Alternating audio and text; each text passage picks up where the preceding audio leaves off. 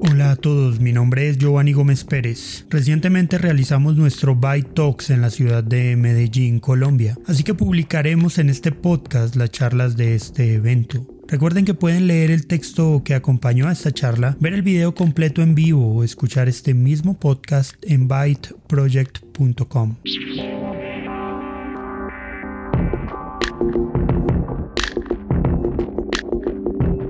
La literatura es un elemento artístico que nos permite aprender de formas quizá insospechadas. Este instrumento de comunicación puede transmitir verdades profundas de una manera mucho más rica que las formas tradicionales de comunicación. David Riaño se desempeña como docente de idiomas es licenciado en Filología e Idiomas de la Universidad Nacional de Colombia y está realizando un posgrado en la Maestría en Estudios Literarios en la misma universidad. Ha servido por casi 10 años en ministerios de evangelismo, liderazgo, traducción y enseñanza en la Iglesia Bautista Renacer en Bogotá, Colombia. En su charla, David nos muestra cómo la Biblia es una obra literaria y cómo esto debería cambiar nuestra percepción sobre la literatura en general. También nos hace ver el profundo poder que tendría la creación y el desarrollo de más literatura cristiana. A continuación, la charla de David titulada Literatura, un instrumento divino.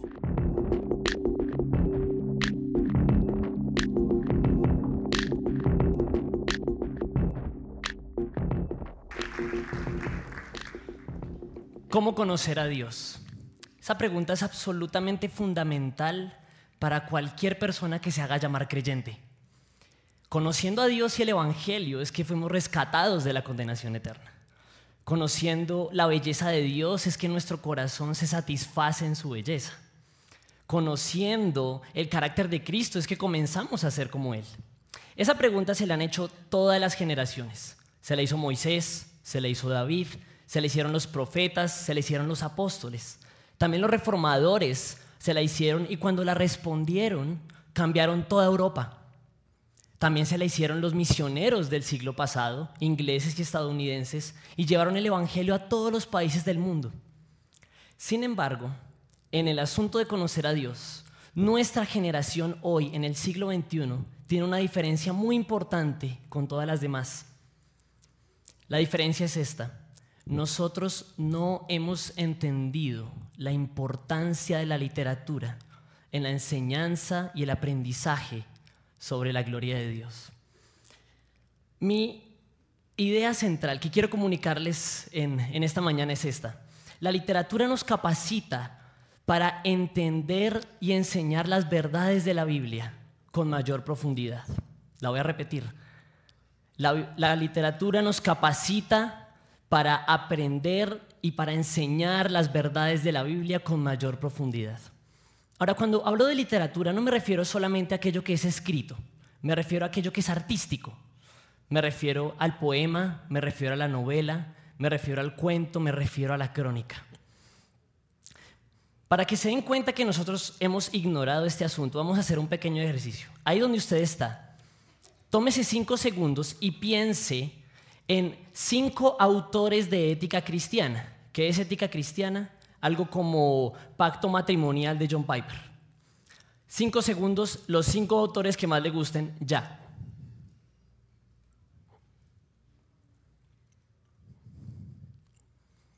Bien, usted los tiene en su mente. Ahora va a hacer un ejercicio similar con los cinco novelistas o poetas que más le gusten que hablen sobre la gloria de Dios en este siglo.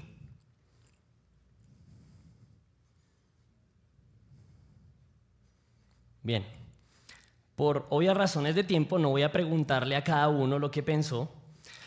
Sin embargo, estoy seguro de algunas conclusiones. Primero, el primer grupo fue mucho más fácil de identificar que el segundo. De eso estoy totalmente seguro. También estoy seguro que si usted pensó en gente del segundo grupo, probablemente incluyó a alguien como C.S. Lewis, aunque C.S. Lewis eh, escribió en 1950. También estoy seguro de que si usted incluyó gente en el segundo grupo, esta gente no es muy influyente Y si es influyente, su trabajo principal no es la literatura. ¿A qué me refiero? Por ejemplo, John Piper ha escrito poemas, ha escrito cuentos, pero su trabajo principal no es ese, su trabajo principal es la ética cristiana. Y estoy totalmente seguro de que si usted pensó gente en el segundo grupo, no son latinoamericanos. Eso que nos demuestra que hemos ignorado la literatura. Ahora, Usted dirá, claro, pero es que yo soy muy edificado con un libro, por ejemplo, Radical de David Platt. Pero mi contención hoy es que si las verdades de ese libro estuvieran puestas a forma de poema y a forma de novela, serían mucho más profundas y tendrían conexiones mucho más complejas. La razón es que la literatura es mucho más compleja que la sola explicación, a veces argumentativa. Un poema, una novela tienen infinitas conexiones intertextuales y utilizan toda clase de recursos para construir esquemas de significado. Espero que todos los que están acá lean la Biblia. y si usted ha leído la Biblia, usted puede conocer un pasaje como Apocalipsis 21, versículos 1 al 3. Y vi un cielo nuevo y una tierra nueva, porque el primer cielo y la primera tierra pasaron, y el mar ya no existe. Y vi la ciudad santa, la nueva Jerusalén que descendía del cielo de Dios, preparada como una novia ataviada para su esposo. Entonces oí una gran voz que decía desde el trono, He aquí el tabernáculo de Dios está entre los hombres, y Él habitará entre ellos y ellos serán su pueblo, y Dios mismo estará en ellos. Ese pasaje, sin duda alguna, no se puede leer de forma literal. Sería algo totalmente bizarro y extraño. Comencemos por la parte del mar ya no existe. Dígale eso a un costeño. Yo crecí con eso, o sea, yo amo el mar, quien no se ha metido al mar es delicioso, como que el mar ya no existe en el cielo. Eso es un, crimen. Ahora, dice que viene una ciudad bajando, nosotros la vemos desde abajo, se ven los cimientos de la ciudad.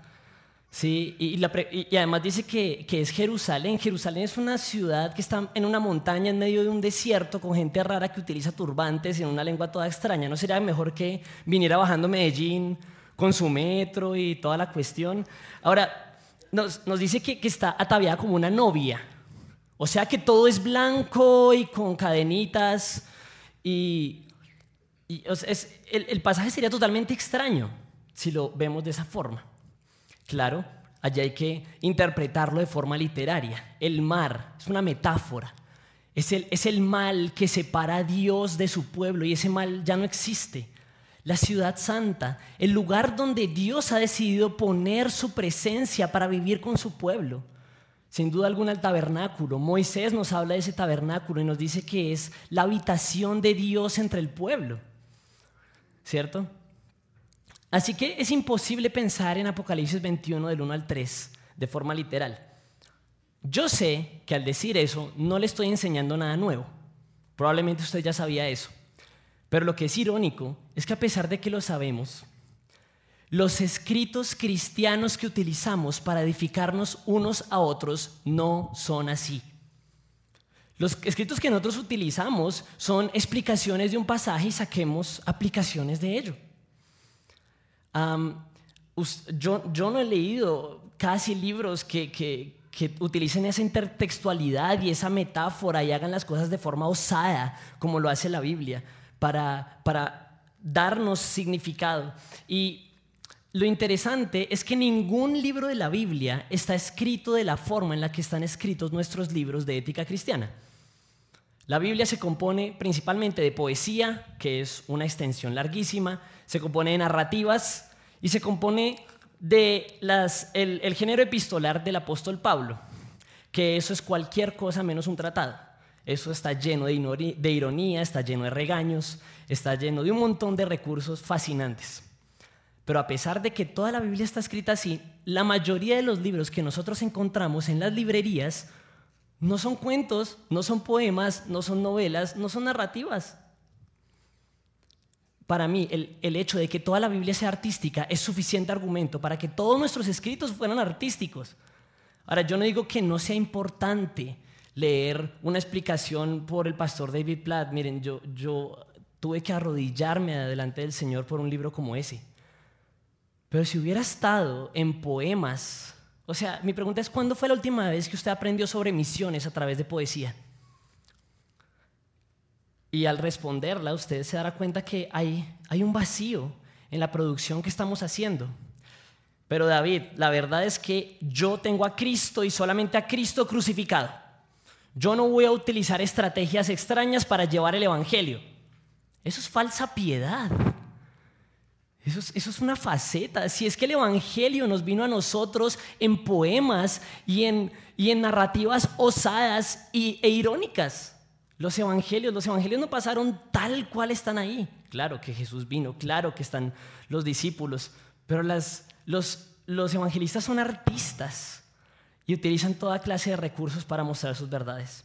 Si yo pensara en términos personales, eh, hay gente que se considera lectora de C.S. Lewis por haber leído Narnia. Narnia es un libro para niños. Claro, los niños de ese tiempo son más inteligentes que los adultos de hoy, eso es totalmente cierto. Sin embargo, C.S. Lewis escribió muchas más cosas. Entre ellas escribió una novela corta que se llama El Gran Divorcio. Esa cosa es absolutamente fascinante. Nos cuenta una historia que va de la siguiente manera. Las personas que están en el infierno tienen toda la disposición y libertad de tomar un bus y hacer un tour hacia el cielo. Cuando llegan al cielo pueden visitarlo todo, pueden quedarse todo el tiempo que quieran y además, si se quieren quedar por toda la eternidad, sus pecados van a ser perdonados y pueden ser felices. Lo que es absolutamente irónico en la novela es que quienes llegan al cielo y comienzan a hablar con las personas del cielo, no quieren quedarse allí. Y es a través de conversaciones que C.S. Lewis nos muestra cómo los pecados sutiles que tenemos ustedes y yo pueden hacer que no deseemos estar con Cristo por toda la eternidad. Eso, ustedes no se imaginan lo chocante que fue para mí haber leído El Gran Divorcio de, de C.S. Lewis. Ahí fue cuando yo entendí realmente, sin necesidad de explicaciones, sin necesidad de, hacer todo literal, el verdadero significado de cuando Pablo le dice a los romanos que los judíos tropezaron con la piedra que es Cristo porque no quisieron creer en la justificación. Una cuestión del corazón. Yo, o sea, yo leía eso y yo, yo no podía. De verdad, era algo chocante. Sueño cuando eso pase en este siglo y pase en Latinoamérica. Ahora, para llegar allá, ¿qué hay que hacer? Bueno, muchísimas cosas, pero una de la que estoy seguro por donde hay que comenzar es que hay que comenzar a leer literatura.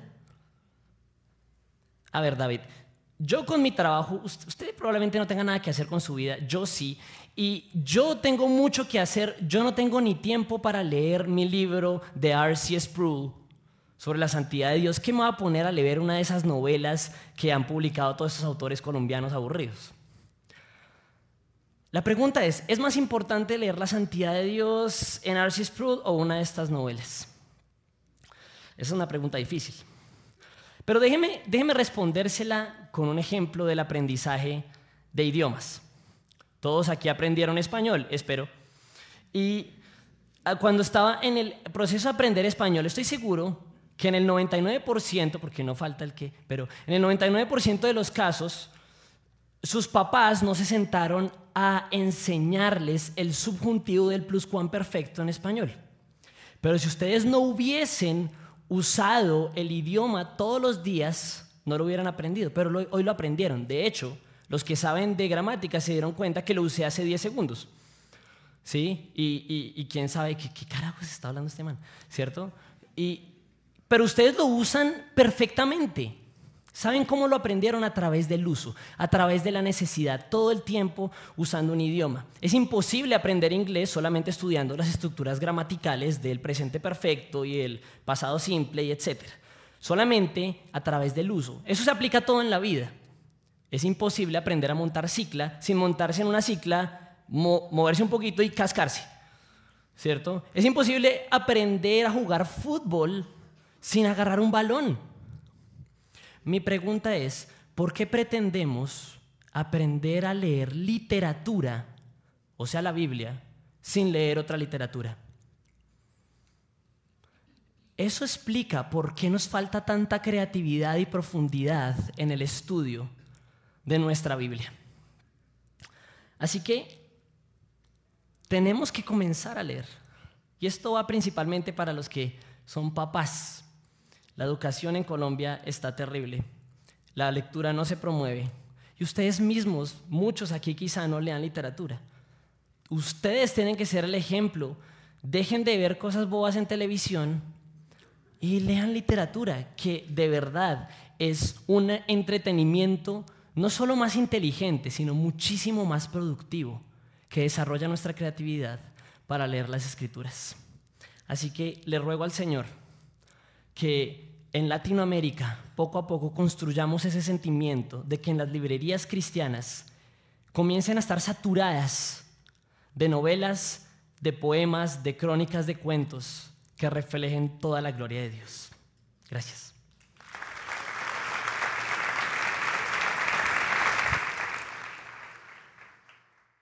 Para más charlas como esta visita byteproject.com. Soy Giovanni Gómez Pérez y te espero en el próximo episodio.